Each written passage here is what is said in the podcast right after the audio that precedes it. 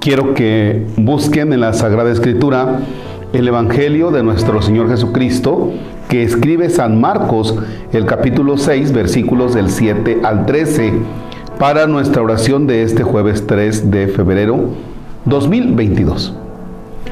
En el nombre del Padre y del Hijo y del Espíritu Santo. Llamó Jesús a los doce, los envió de dos en dos y les dio poder sobre los espíritus inmundos. Les mandó que no llevaran nada para el camino, ni pan, ni mochila, ni dinero en el cinto, sino únicamente un bastón, sandalias y una sola túnica. Y les dijo, cuando entren en una casa, quédense en ella hasta que se vayan de ese lugar. Si en alguna parte no los reciben y los escuchan, al abandonar ese lugar sacúdanse el polvo de los pies como una advertencia para ellos. Los discípulos se fueron a predicar la conversión, expulsaban a los demonios, ungían con aceite a los enfermos y los curaban. Palabra del Señor.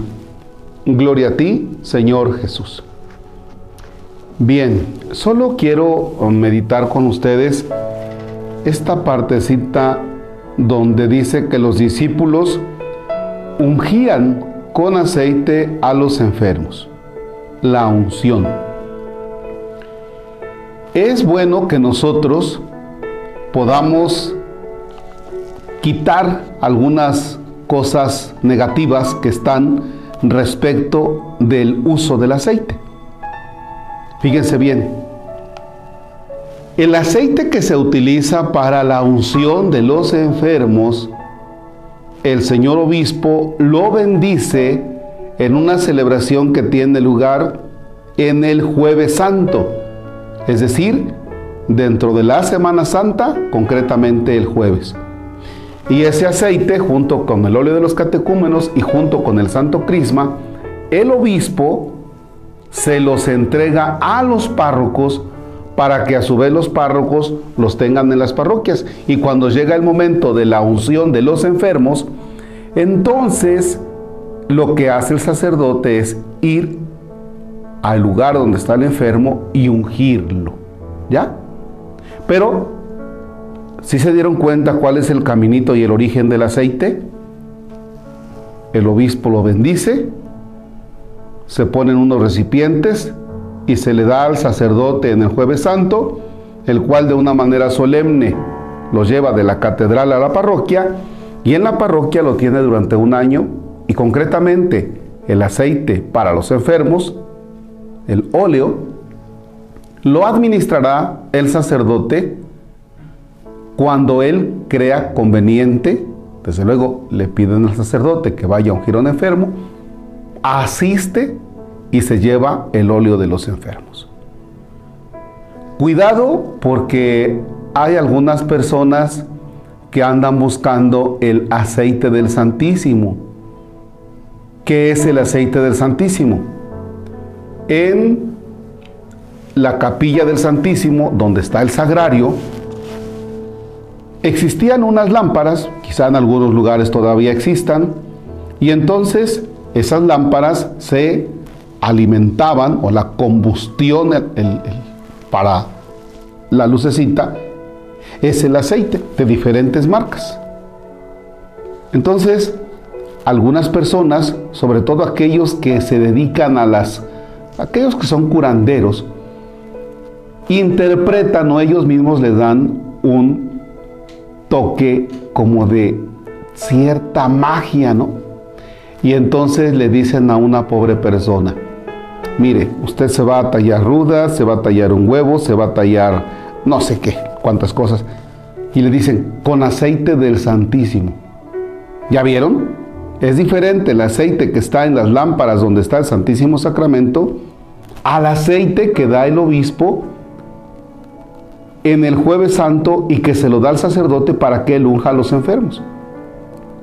Regreso al tema de el aceite del Santísimo.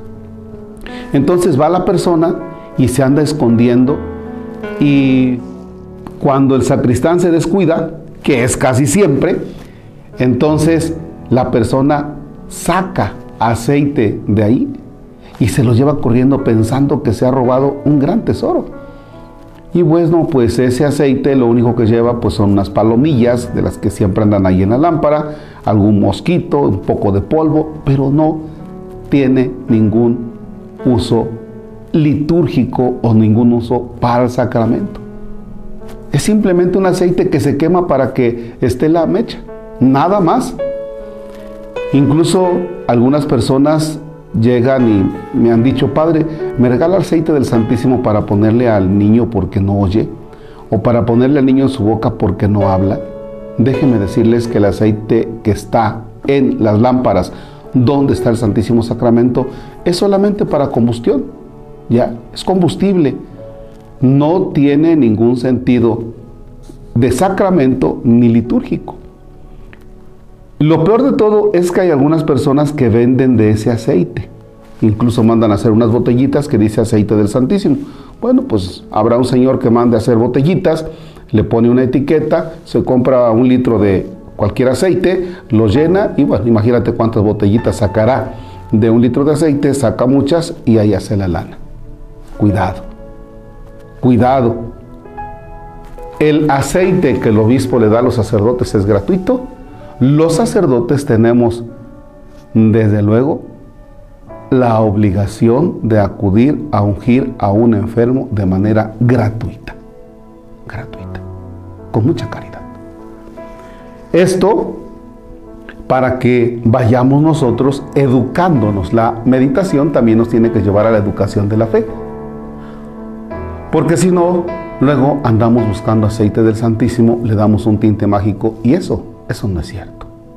El aceite para los enfermos viene bendecido por el obispo el jueves santo, se le da al sacerdote para que él lo administre. ¿Sale? Bien, pues ojalá aprendamos de esto y cuando usted esté enfermo, fíjense bien, puede llamar al sacerdote o si usted puede acudir, también dígale, Padre, ¿me puede confesar? Ah, porque para ungirte necesitas confesarte. Después de que se te ha confesado, entonces el sacerdote te unge. Cuidado, tampoco esperemos a que el enfermo esté así como que ya a punto de morir, porque es cuando llaman al padre y dicen, ya llamamos al padre, no todavía, no, creo que todavía aguanta como otros 10 minutos. Y ya cuando intuyen que el enfermito, pobrecito, ya está así como que casi, casi, casi tocando el timbre de la puerta de San Pedro, resulta que le dicen, ahora sí vete por el Padre, porque ahora sí se ve que ya se va a morir. ¿Por qué? Porque antes se le llamaba la extrema unción.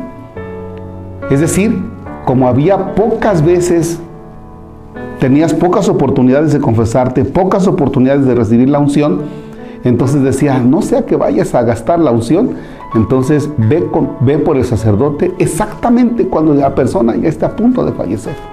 Y fíjense que a veces, de manera triste se los digo, te llaman ya cuando, padre, vaya usted porque ya está en este momento, ya se está muriendo, vaya, vaya, vaya, por favor.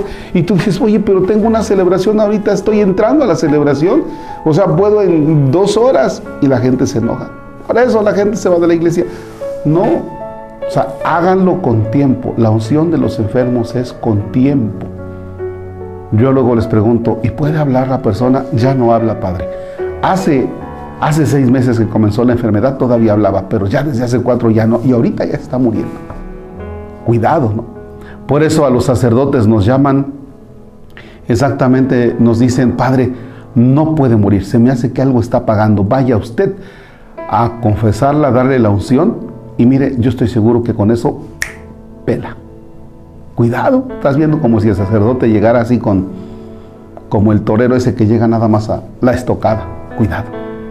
Hagamos buen uso de la unción de los enfermos y es para todos aquellos que están en una situación de enfermedad y desde luego, desde luego que es gratuito. Para nuestros hermanos enfermos que experimentan el COVID, bueno, pues habrá que avisar padre está enfermo, tiene COVID. Y ya el sacerdote verá qué precauciones toma o qué actitud es la que toma. Ojalá que podamos hacer eso. Vamos a hacer oración por nuestros hermanos enfermos. Nos ponemos bajo la mirada de María, diciendo, Dios te salve María, llena eres de gracia, el Señor es contigo. Bendita eres entre todas las mujeres y bendito el fruto de tu vientre, Jesús. Santa María, Madre de Dios, ruega Señora por nosotros pecadores ahora, en este momento de enfermedad. Ahora en este momento en el que perdemos la paciencia en una cama ahora que perdemos la paciencia por esta situación dolorosa. Y en la hora de nuestra muerte. Amén. El Señor esté con ustedes. La bendición de Dios Todopoderoso, Padre, Hijo y Espíritu Santo descienda sobre ustedes y permanezca para siempre. Amén. Bonito día.